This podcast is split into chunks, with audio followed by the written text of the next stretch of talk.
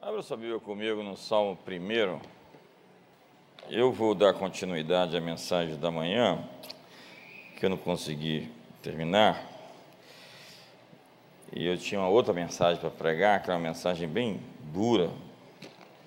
E eu entendo que Deus vai trazer um ano de leveza para você esse ano. Bem-aventurado o homem que não anda no conselho dos ímpios, não se detém no caminho dos pecadores, não se assenta na roda dos escarnecedores. Antes, o seu prazer está na lei do Senhor e na sua lei medita dia e noite, e será como árvore plantada junto a ribeiros de água, que no devido tempo dá o seu fruto, e cujas folhas não caem, e tudo o que fizer será bem sucedido. Os ímpios não são assim são, porém, como a palha que o vento dispersa. Por isso, os perversos não prevalecerão no juízo, nem os pecadores na congregação dos justos. Pois o Senhor conhece o caminho do justo, mas o caminho dos ímpios perecerá. Então, eu quero continuar hoje o que eu comecei mais cedo falando sobre relacionamentos. Relacionamentos são críticos, são decisivos. E eu posso prever o seu futuro se eu souber quem são os seus amigos, os livros que você lê e os hábitos que você tem. É um algoritmo, isso é matemático. Dá para saber. Então, a Bíblia é cheia, repleta de textos que falam sobre o poder das relações interpessoais. O companheiro dos sábios era sábio. É incrível como a Bíblia apresenta alguns arquétipos, alguns daqueles que são modelos e também antimodelos.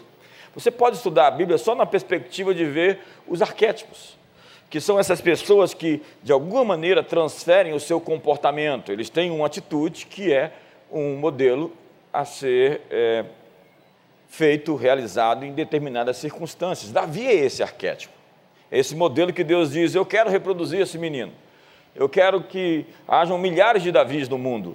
O menor deles será como Davi, diz o profeta Zacarias. E Deus diz: Não faltará diante de mim um homem da descendência de Davi que assista diante de mim no meu trono. O Messias era chamado do filho de Davi. Davi foi tão, chamou tanta atenção de Deus que Deus o chamou de um homem segundo o seu coração. Não que Davi não errasse, não que ele não tenha falhado, mas é porque ele não era fingido, falso, dissimulado. Davi era sincero, Davi era claro, transparente e soube se arrepender e pagar o preço do arrependimento para chegar do outro lado. Eu aprendi a orar com Davi. Ele é um dos meus professores, ele é um dos meus mentores. Eu li os seus salmos diversas vezes, eu li a sua história, a sua biografia e pude entender a partir da vida dele uma série de coisas que eu podia fazer para que a minha vida expressasse a vida de um matador de gigantes. Você não pode matar gigantes se você não se unir a matadores de gigantes. E relacionamentos são isso, eles nos elevam ou eles nos rebaixam. Relacionamentos potencializam aquilo que está dentro de nós em Deus ou vai maximizar as tentações que existem dentro de nós.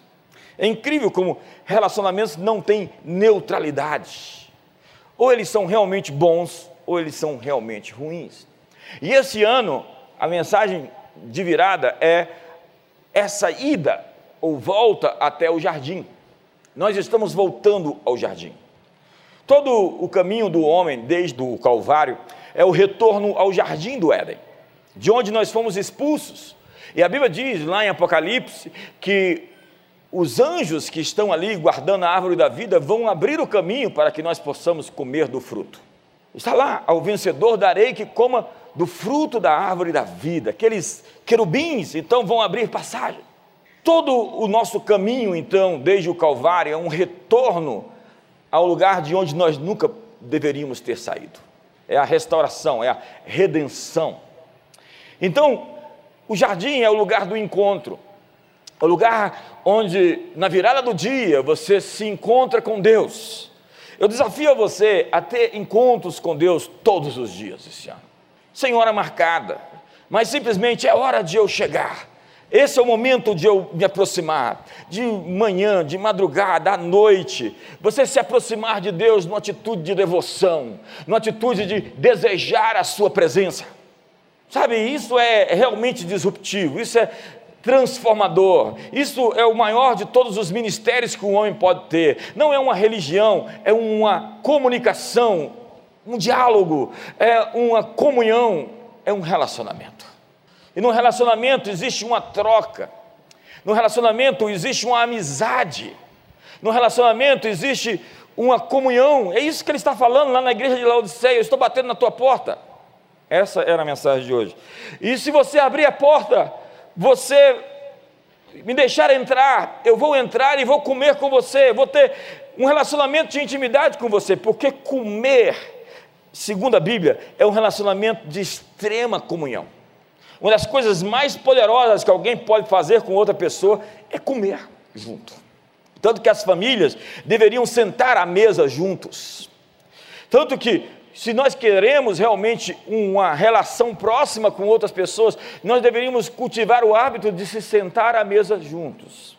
Mas, entenda, o segundo ponto de toda relação, depois da sua comunicação, da sua comunhão com Deus, é a sua relação com você.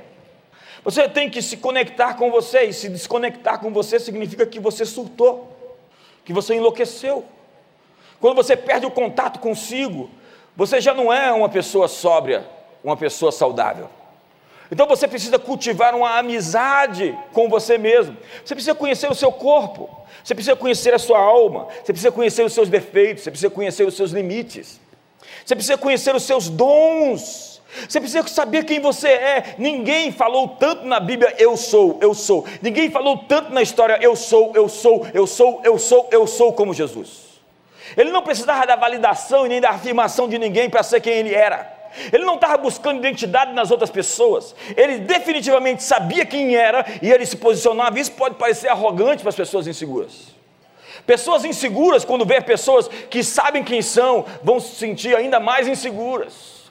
Porque essa coisa da autoridade de alguém que sabe quem é, vai de alguma maneira trazer à tona a fragilidade das pessoas que não sabem quem são. E nós vivemos assim, buscando o norte, buscando alguém que nos diga quem somos, porque desde o jardim nós vivemos essa sina de nos esconder atrás das árvores. E por último, a terceira relação importante da sua vida é com os outros. É uma orquestra, uma sinfonia que é a relação com Deus, a relação consigo e a relação com o próximo, com o outro. E, como eu te disse, eu posso prever o seu futuro se eu souber quem são seus amigos.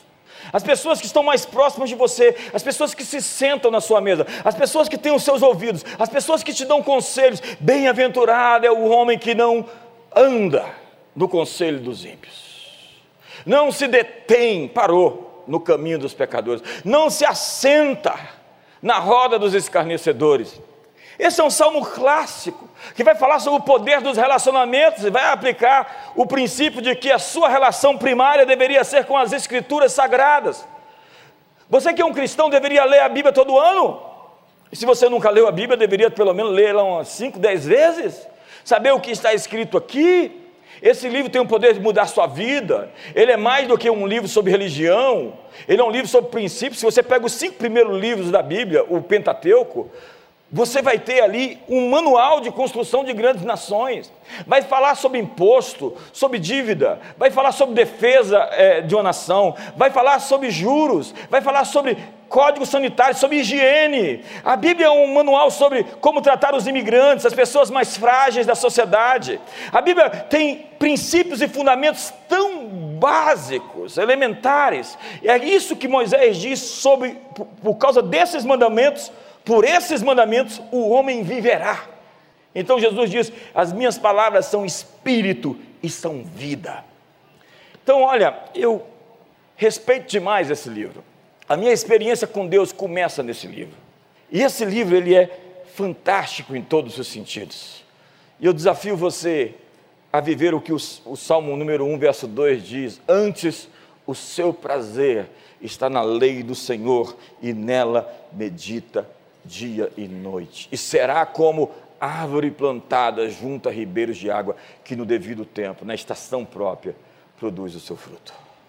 Então, relacionamentos são necessários. Relacionamentos são um mandamento. Relacionamentos são poderosos.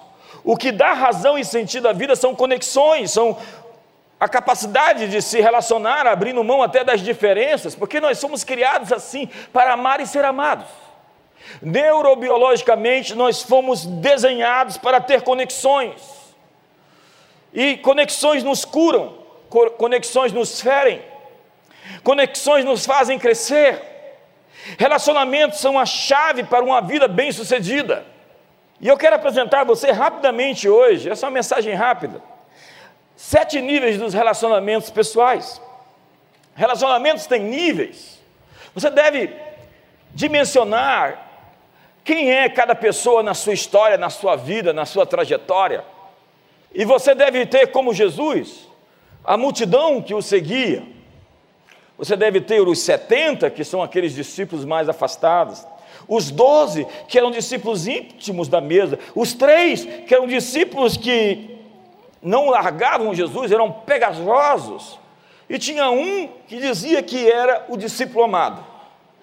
Mas é ele é quem diz isso. A gente não sabe de fato se ele era o discípulo amado, porque a única, é, o único registro de que João era o discípulo amado está no Evangelho de João. Então, quem disse que ele era o discípulo amado foi ele mesmo. Ele se via assim, se descrevia assim, então para ele era assim: eu sou o discípulo que Jesus ama. Quantos podem dizer isso? Diga, eu sou o discípulo que Jesus ama. Nenhum dos outros evangelistas foi tão esperto para fazer a mesma afirmação. Mas João realmente era esse sujeito que, segundo a Bíblia, deitava o seu rosto sobre o colo de Jesus. Ele era muito íntimo da pessoa de Jesus. E ele ficou ali na cruz quando todos os outros fugiram. Ele e as mulheres. As mulheres não abandonaram Jesus. Então, comece a entender que existem relacionamentos na sua vida que tem níveis e você tem que colocar cada pessoa na sua vida no lugar certo. Tem gente que não pagou o preço para ser íntimo. Existem protocolos para estar na mesa. Em qualquer lugar do mundo, existe um protocolo para entrar e permanecer. Lá no Palácio de Buckingham, lá no, na Casa Branca, no Palácio da Alvorada, aqui na igreja, em qualquer empresa, existe um protocolo. E nós temos que respeitar protocolos culturais. Essa semana eu estava num lugar onde tinha autoridade, e ele me deu o cartão dele e falou: lá no meu país é assim. Quando você recebe o cartão, você não põe ele no bolso, você olha para o cartão, pega com as duas mãos e sauda as pessoas, a pessoa que te deu. Isso é um gesto de respeito ao cartão que lhe foi entregue. Ou seja, é cultural. Se você não fizer isso, é um desrespeito. Você tem que pegar o cartão da pessoa, você tem que olhar para o cartão com as duas mãos, se inclinar, celebrando numa cultura de honra. Então todo lugar tem a sua cultura. E não dá para você querer ir para a praia ali de Saquarema, querer surfar, e depois você vai lá para aquela praia de Portugal, como é que é o nome daquelas ondas gigantes? Nazaré. E achar que você é o dono da praia. Você vai morrer lá. Porque você tem que saber qual é a sua praia. Você esse ano tem que descobrir qual é a sua praia. Não é todo lugar que tem a mesma regra. Você não chega com um formato. É, é, Existem é, alguns livros que falam sobre a mente rígida. O que é uma mente rígida e uma mente flexível? A mente rígida é uma mente que não analisa contextos. Ela chega com um princípio, e uma coisa na cabeça e ela não muda. Ela não olha para o lado. Ela não analisa o todo. Ela simplesmente tem uma regra na mente e aquilo é aquilo mesmo, porque essa é uma pessoa quadrada. Ela não consegue se contextualizar, ela não se flexiona àquilo que ainda está ali, que ela pode perceber e pode se adequar. Ela simplesmente tem um princípio, uma regra na cabeça e ela vai obedecer aquilo de maneira a não entender o todo. Mentes rígidas, cabeças duras, gente sem contexto, sem a capacidade de analisar e reinventar. Nós estamos atrás de gente criativa, não que quebre princípios e desobedeça ordens, mas que saiba qual é o próximo passo, o próximo nível e tenha essa elasticidade, essa capacidade de se dobrar e, mesmo dobrado, conseguir fazer o seu salto dar o seu moonshot, o seu tiro na lua. Então, quando nós falamos de protocolo, nós estamos falando da atitude que define o seu acesso. Lembra de Esther? Ela quebrou o protocolo do rei e o rei estendeu o seu cetro. Havia um protocolo a ser obedecido. Lembra de Ruth e Boaz? Ela se deitou ali e recebeu o aval para ser então a nova esposa, a esposa de Boaz, na verdade, não a nova, né? Lembra de José e Faraó? Se você trata todo mundo igual, qual é a vantagem de ser seu amigo? Eu estou convencido que todos nós temos a necessidade de ter na vida alguns personagens, alguns, algumas pessoas, alguns elementos, alguns agentes, algumas pessoas. E o primeiro nível de pessoas que nós devemos ter na vida são intercessores. Nós deveríamos intencionalmente fazer amizade com pessoas que são amigas de Deus. E deveria ser uma amizade interesseira, entendeu? Do tipo assim: eu sei que você frequenta a sala do trono, eu sei que você vai lá frequentemente, eu sei que você está lá por lá, e quando você for lá, fala de mim para ele. Sabe, eu respeito pessoas que oram. Eu tenho um grande respeito e uma grande admiração por pessoas que oram. Eu fui forjado no jardim de oração. Essa é a minha sina, essa é a minha história. Eu não cheguei aqui de paraquedas. Eu não pousei, eu não sou um ET. Apesar que o seu irmão do seu lado pode ter. Veja, veja se ele tem uma anteninha aqui do lado, aqui, ó. Sabe, qualquer homem de Deus que tem uma história tem o seu jardim de oração. Paulo tem os seus três anos e meio de deserto no deserto das Arábias. Jesus ficou 30 anos no anonimato. E para começar seu ministério começou em 40 dias de jejum. Moisés tem os seus 40, dias, 40 anos de deserto. E os seus 40 dias também ali em oração. Na verdade, ele estava imerso dentro do Monte Sinai, ali a gente nem sabe direito o que aconteceu. Eu sugiro que ele recebeu toda a visão do Gênesis ali naquele monte, aqueles hologramas passando na frente dele, a criação sendo mostrada. Ele saiu com o rosto brilhando, quem olhava para ele não conseguia contemplar a sua face. Eu quero ser amigo de um cara desse. Desde que eu me cheguei para Jesus no final da minha adolescência, eu procurei os homens de Deus e me espelhei neles. Eu me modelei em pessoas. Eu lia tudo o que alguém escreveu durante toda a sua vida e falei: eu quero aprender tudo que ele aprendeu, mas eu quero aprender mais rápido que ele. Então eu li tudo do John Maxwell, eu li tudo do Miles Monroe, eu, eu li tudo do Abraão de Almeida, eu li tudo de muita gente. Hoje eu tenho um editor e eu vendo milhares de livros por mês, porque eu era apaixonado e sou apaixonado por livros. E essa é a minha busca. Tentar achar aqueles que são da minha turma. Eu ainda estou atrás do, da minha turma. Diga para o seu irmão, vai procurar a tua turma. Quem é a sua turma? Gente que transpira unção gente que é apaixonada por Deus, gente que está à busca de algo, gente que acredita, gente que tem autoridade, gente que tem vida, gente que tem poder, gente que é profeta, gente que comparece ao jardim de oração todo dia na viração do dia.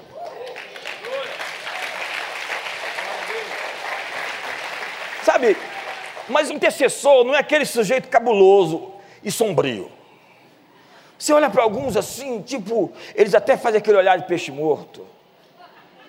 E de raio-x, estou atravessando a sua alma e vendo toda a sua vida. Eu tenho medo dessa gente. Essa gente é perigosa.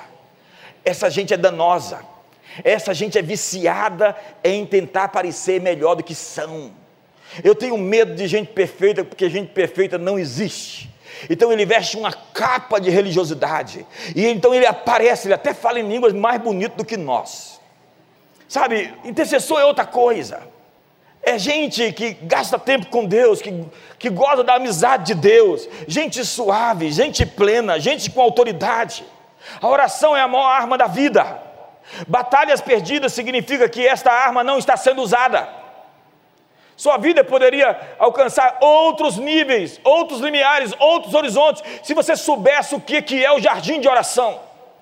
Se você tivesse pessoas que pudessem concordar com você em seus pedidos, porque a sua oração sozinha é poderosa, mas a sua oração com mais alguém, com mais alguém que concorda com você naquilo que você está orando, é uma explosão no mundo espiritual.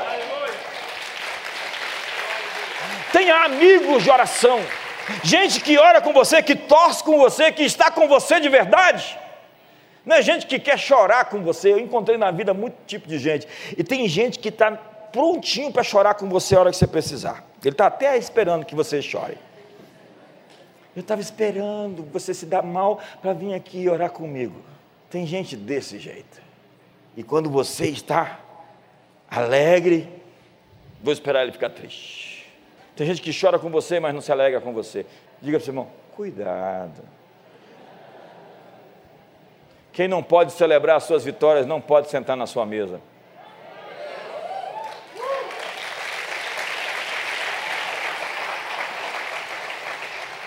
Jesus fazia vigília de oração, a Bíblia diz que ele chega lá andando sobre as águas, na quarta vigília da noite, três horas da manhã, está lá Jesus andando sobre as águas. Imagina o que era andar com Jesus, meu Deus! Imagina quem era Jesus, quem é Jesus? Eu descobri Jesus e tenho descoberto Jesus, e quanto mais eu descubro sobre Ele, mais impactado eu fico a cada ano da minha vida. E a vida cristã é uma descoberta. E é o apóstolo Paulo, sabe o apóstolo Paulo?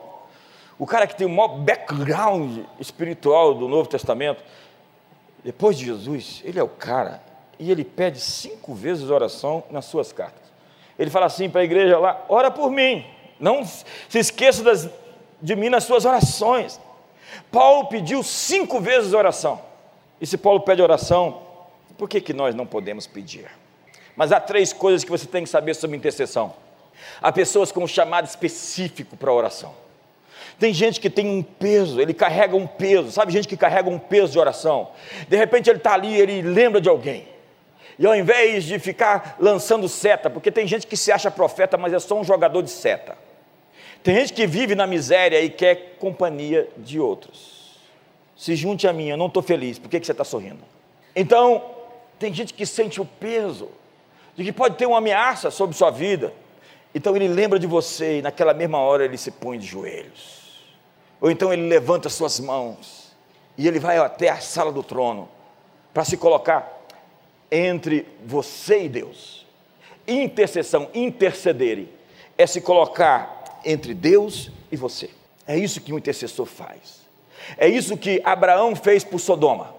Sodoma estava aqui, Deus estava ali, ele entrou na frente. E ele disse: Deus, tu destruirás se houver 50 justos. E eles foram negociando até chegar em 10 e não haviam dez justos. Então Abraão saiu da frente. Eu às vezes saio da frente do tratamento que Deus está fazendo com algumas pessoas. Eu já ouvi literalmente Deus me dizer: não ponha a tua mão onde está a minha. Dá um sorriso para o irmão do lado, que está ficando um pouquinho tenso agora o culto. Eu falei que ia ser leve, Jesus, ajuda aí. Quanto a mim, longe de mim, que eu peque contra o Senhor, deixando de orar por vós, antes vos ensinarei o caminho bom e direito. Muito que tivemos até aqui foi pela intercessão dos santos. Existe uma nuvem carregada de intercessão. A intercessão não morre, ela fica na nuvem, no iCloud divino. Então toda oração subiu e está guardada. Então lá no livro de Apocalipse capítulo 8 diz que a oração ela vai enchendo um copo como um incenso.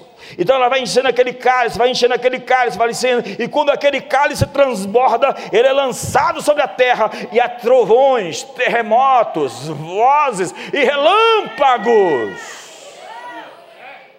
Então, continua na intercessão e na oração, porque o cálice vai encher, e os anjos vão lançar esse cálice na terra, e vai haver tremores de terra nesse mundo. Me ajuda aí, faz alguma coisa.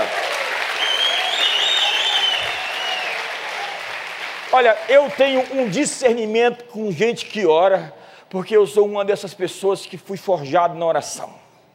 E eu tenho um discernimento para ver o falso, o fake. Desde cedo, desde criança, eu convivo nesse ambiente pentecostal.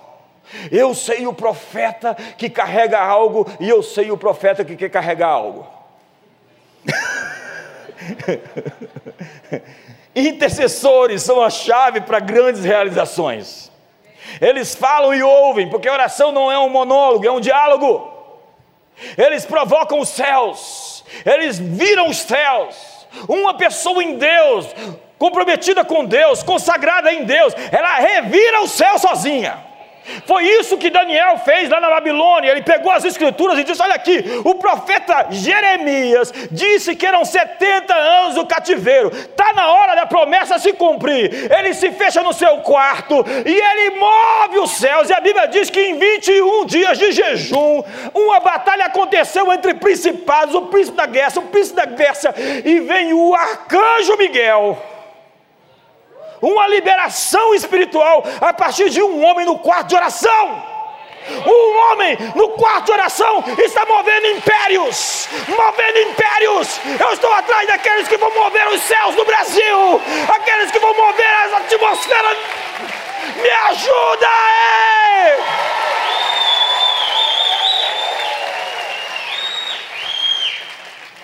Sabe, Intercessores conhecem a sala do trono, você já esteve lá.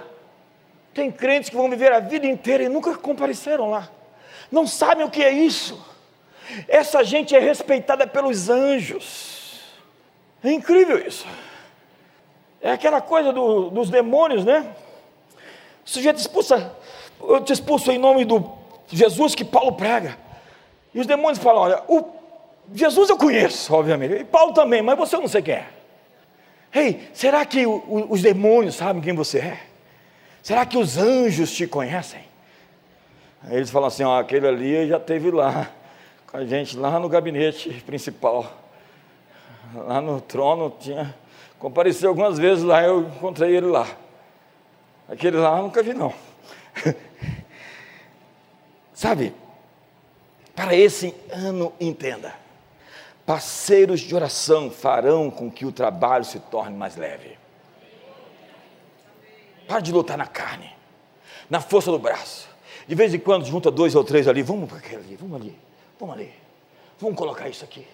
Vamos apresentar isso. Vamos dobrar nosso joelho. Dobrar o joelho é uma atitude de rendição. Por favor, não fale com demônios de joelho. Tem uns crentes assim meio maluco. Fala assim, dobra o joelho e fala: Satanás, eu te repreendo.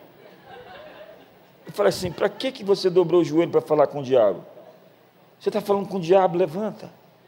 É uns crentes malucos. Que ora, ora, ora, ora. Já viu aqueles crentes? Ora, ora, ora, ora, ora, ora, ora, levanta e sai. Isso não é oração, isso é um monólogo. Você ora, você ora, e você cala, e você conversa. As minhas ovelhas ouvem a minha? E me? Veja a questão de direção e oração juntos ouve minha voz e me? Quantos precisam de direção para a vida? Quantos precisam tomar decisões esse ano? Não tome decisões sem ir ao jardim de oração. E quando você chegar lá, é isso. Às vezes não é nada que você ouviu claramente, mas é uma certeza que você tem dentro de você. Você sabe que é uma das coisas mais poderosas que você pode ter na oração? A certeza. É o que o Po que nos ensinou a orar, chamava de a substância. A mesma definição de Kenneth Reagan. Ele dizia: Eu oro até ter a substância. O que, que é a substância? A Bíblia diz assim: Tudo o que pedirdes, crendo que recebestes, será. Olha a conjugação dos verbos. Você pediu, você creu que já recebeu e será. Você pediu, você recebeu e será. Diga, pedi, recebi, será. E daí o Ponyangshu escreve aquele maravilhoso livro que eu li há mais de 30 anos atrás, chamado A Quarta Dimensão. Que ele vai dizer sobre a gravidez espiritual. Você pediu, então você recebeu, você engravidou, e o bebê vai nascer. Quantos têm algum pedido para fazer aqui hoje? Quantos querem gerar no espírito? Quantos querem gerar substância no espírito hoje? Ei, me ajuda aí. Eu acho que eu vou ficar só nesse tópico. Sabe, verdadeiros intercessores movem os céus. Lembra? Pedro foi livre da prisão por causa da intercessão da igreja. De repente, tudo se abriu, as portas se abriram, Pedro saiu. Pedro aparece lá na porta da casa do povo que orava, e quando a senhorita vê Pedro fala assim: não é possível. Foi lá e falou: é o anjo de Pedro que está aqui na porta que tocou a campainha. Às vezes a gente não acredita nas respostas às orações que Deus dá para nós, porque a minha experiência desde criança é que esse negócio de orar funciona. Eu sou uma pessoa que acredito em oração de resultados. O Salmo 65 diz assim: A ti que ouve as orações virão todos os homens. Nós fizemos evangelismo de oração, aprendemos isso com Edgardo Silvoso, que era não pregar para as pessoas, era evangelizá-las do tipo: Você tem um pedido? Me diga o que você quer. Deixe eu orar por você sobre isso. Punha a mão no ombro, peça licença, não seja ofensivo, não seja agressivo. Posso colocar a mão no seu ombro? Deixa eu orar com você. Senhor, o pedido dessa pessoa é assim: mostra que o Senhor responde oração, mostra que o Senhor é Deus, assim, amém. Bum. Você sabe o que, que normalmente acontece? Na grande maioria das vezes, Deus responde, sabe para quê? Porque agora aquela pessoa sabe que existe um Deus que responde orações. Isso é uma ferramenta de evangelismo. Então, ao invés de ficar enchendo a paciência da sua família no churrasco do final de semana, pregando Jesus, perturbando as pessoas, dizendo que eles vão virar churrasquinho queimando no inferno. A propósito, você está fazendo o serviço inverso. Você está atrapalhando Jesus, viu? Fica sabendo. Ao invés disso, chega assim, fala assim: o que você está precisando? Eu queria orar com você. Me diz, qual, qual, qual, é, qual é a sua dor? Qual é a sua. Acha a dor das pessoas. Ah, mas eu ouvi lá antigamente que Deus, antes de entregar a bênção, tem que receber o abençoador. Porque as pessoas não querem o abençoador, querem só a bênção. Onde é que está isso na Bíblia? Me mostra o versículo bíblico que Jesus foi lá e falou: Olha, me aceite como Salvador, como Senhor, para depois eu fazer um milagre por você. Jesus, onde foi, fez milagre. Até para quem não voltou para agradecer, que eram os leprosos, nove foram e nunca mais voltaram. Porque a natureza de Deus é essa: é abençoar.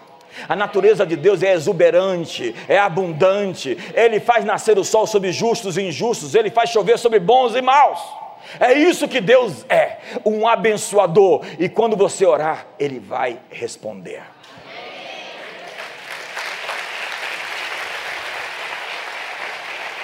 Até agora nada tendes pedido, pedi e recebereis para que a vossa alegria seja completa. Quantos querem reconfigurar sua mente na ideia de que o teu Pai, o teu Deus, quer que você tenha uma alegria completa para 2022? É o que o texto diz de João capítulo 16, verso 23 e 24. Até agora vocês não pediram nada. Eu te dou um cheque em branco. Faça o seu pedido, porque a sua alegria será completa em 2022.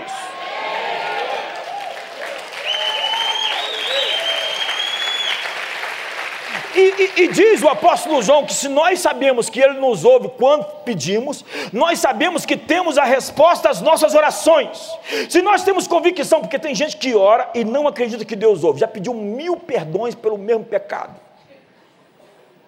Já pediu mil vezes a mesma coisa, fica lá todo dia pedindo a mesma coisa, a mesma coisa, a mesma coisa. Então, se você sabe que Deus ouviu, você para e você recebe aquela alegria, aquela substância então você sorri e diz: Muito obrigado. E como é que você ora agora? Muito obrigado. E quando você pensa naquilo, você diz: Muito obrigado.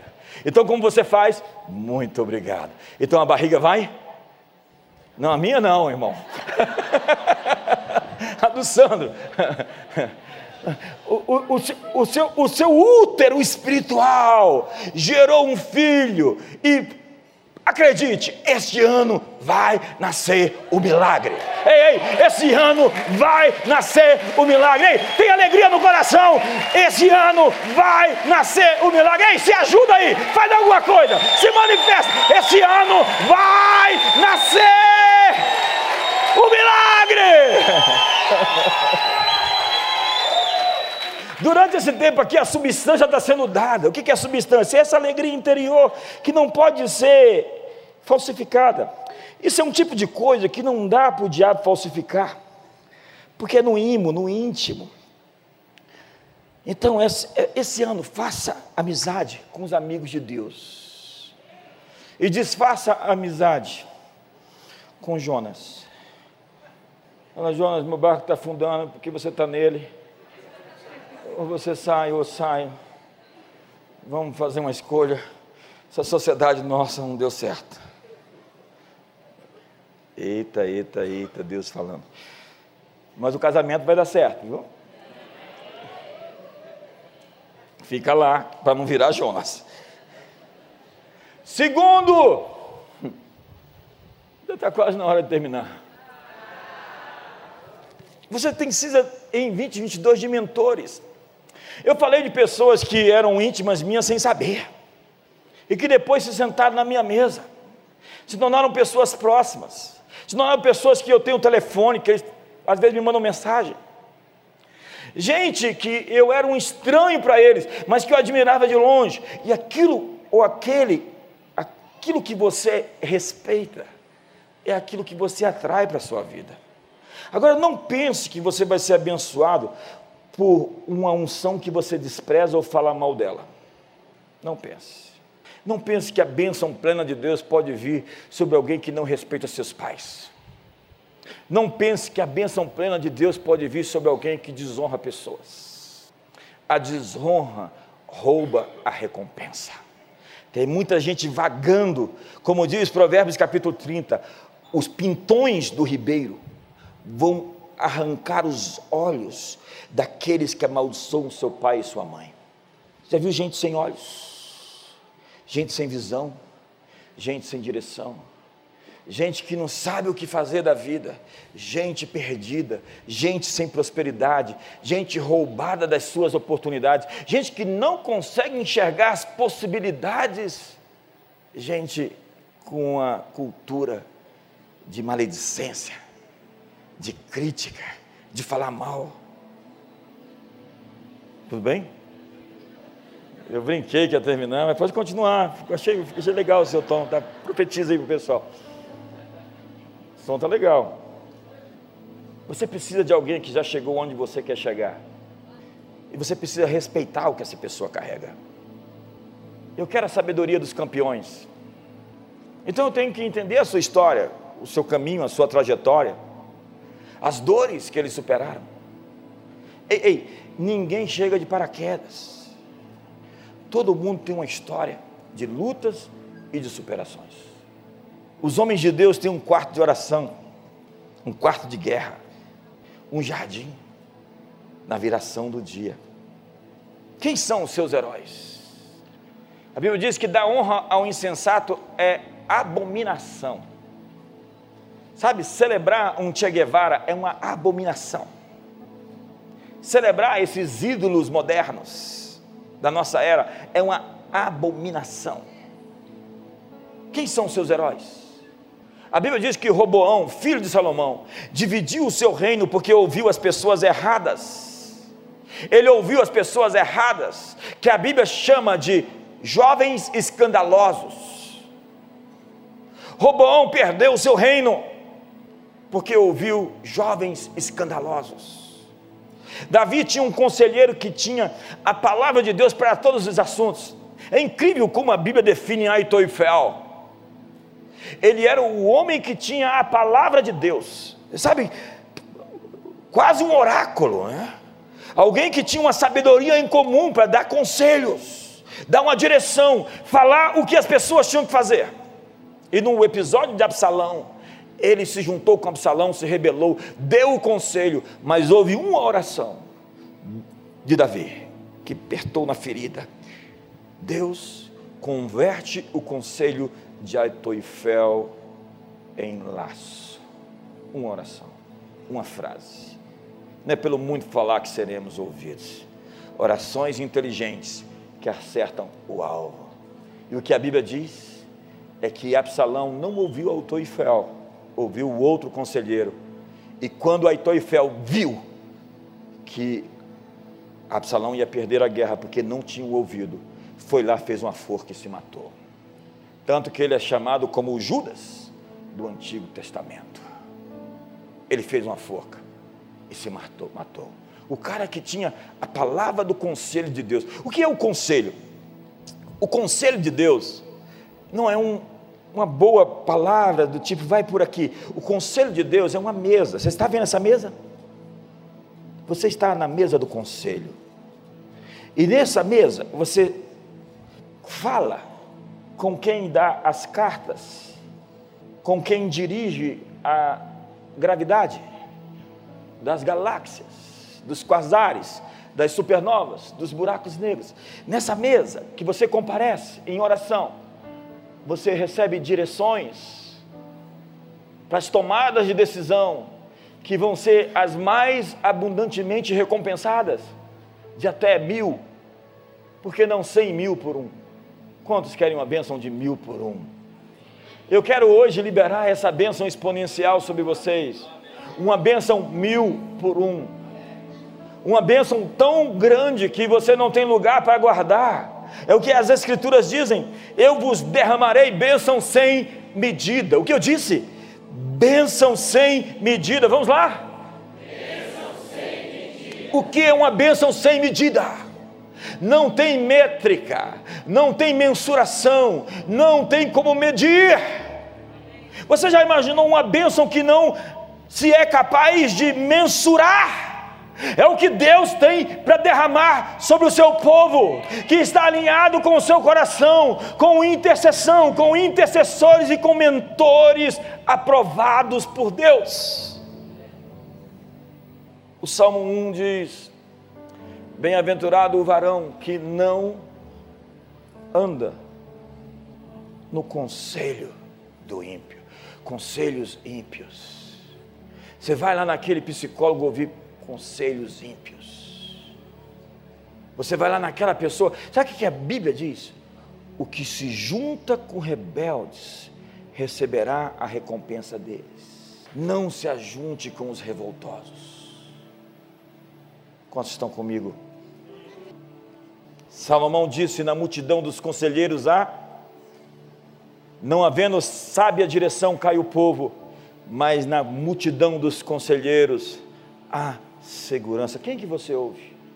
Eu estava conversando com uma pessoa hoje, por mensagem, uma pessoa influente no Brasil, e ele estava me falando de uma situação pontual de uma pessoa que está causando muito problema, e ele me disse a frase que eu ouço sempre, é a seguinte, fulano não ouve ninguém, essa é a tragédia, não tem ninguém que ele se reporta, não tem ninguém que ele pede conselho e baixa a cabeça.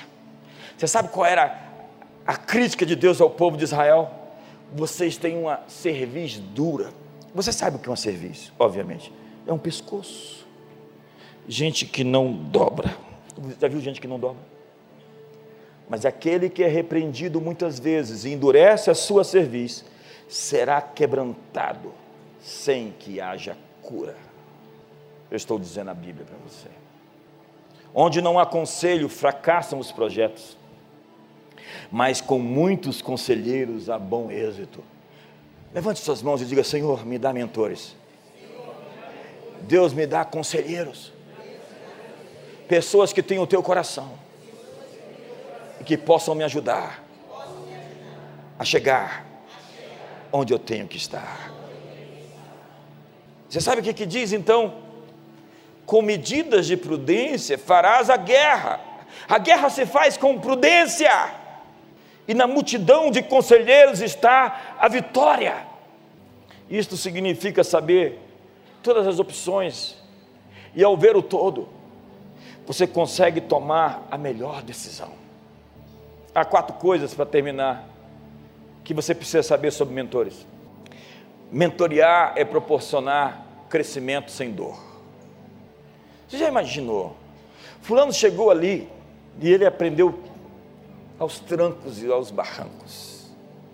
Como diz John Maxwell, o que você sabe tem que sair da cabeça e chegar aos seus pés. E entre o sonhar e realizar, há muitos pares de sapatos gastos.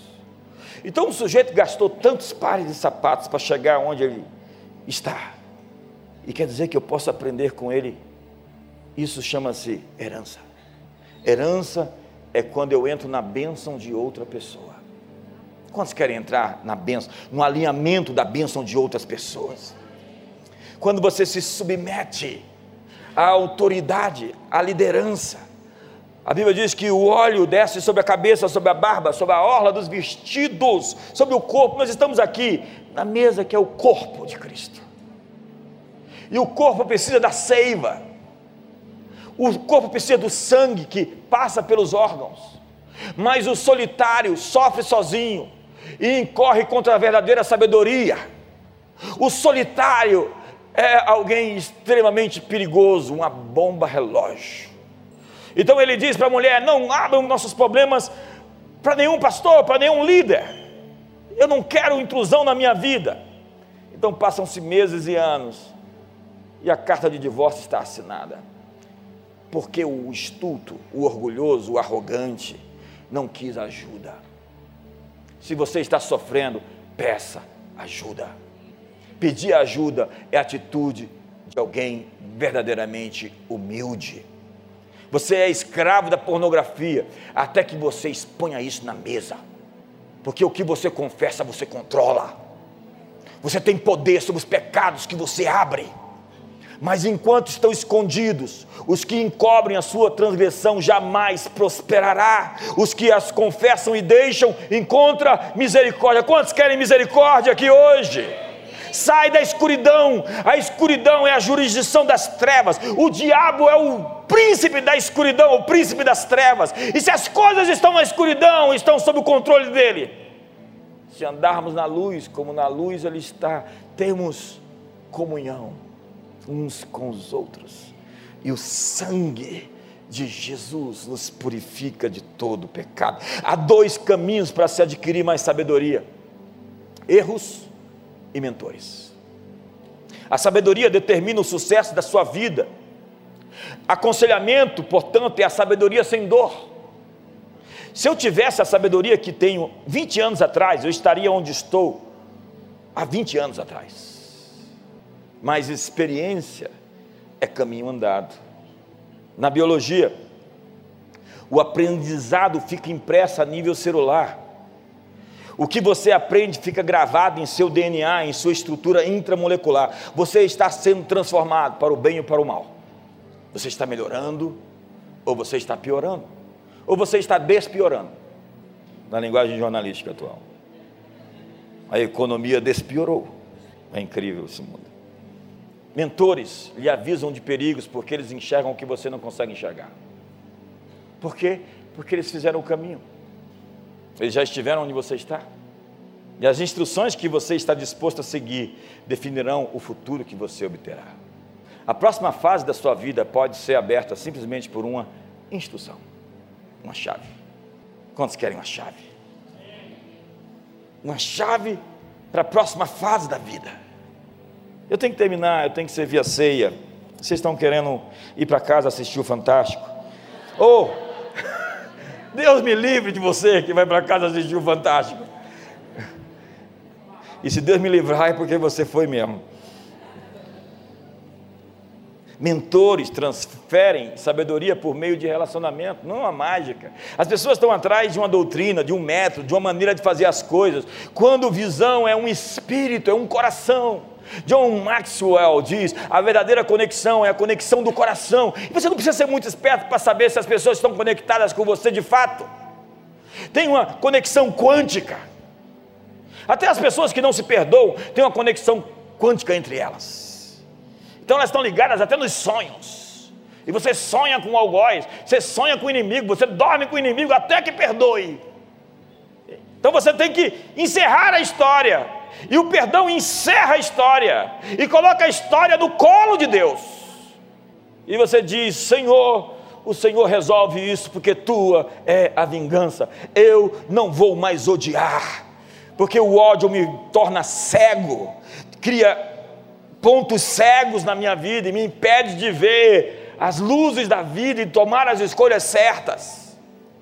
Gente cega pelo ódio e você sabe que você odeia alguém quando você começa a desejar o mal para alguém. Se você deseja o mal para qualquer pessoa, isso é ódio. E o ódio é contra a lei da prosperidade. Você não pode desejar o mal para as pessoas e se dar bem. Isso é uma semeadura. Sorria. O discipulado de Jesus foi andar com os rapazes que mudaram o mundo por três anos e meio. Ele deu o coração deles para ele. Isso é discipulado. Não é uma sala de aula, é andar junto, é se espelhar, é entender que seu mentor não é seu melhor amigo, ele é o seu técnico. E um conselheiro não é comprometido com a sua satisfação, mas com o seu progresso. Mentores são usados por Deus para transformar você em alguém melhor. Mas se você está sozinho, você está por conta própria. Você tem que se vincular à família de Deus. Nós estamos na ceia aqui. Tire esse dedo do meu corpo, veja o que vai acontecer com ele. Como você diz que é crente e não está no corpo? Como diz meu amigo, vocês são crentes não. Um dedo só recebe o sangue e a seiva. Um tronco, um galho só recebe o verdor. Porque ele está ligado. Você tem que estar conectado. Cuidado com quem anda sozinho ou quem tem apenas relacionamentos superficiais. Cuidado com os críticos. É tentador ficar do lado de fora na arena e criticar quem está fazendo alguma coisa. Um crítico deveria fazer melhor do que aqueles que ele critica.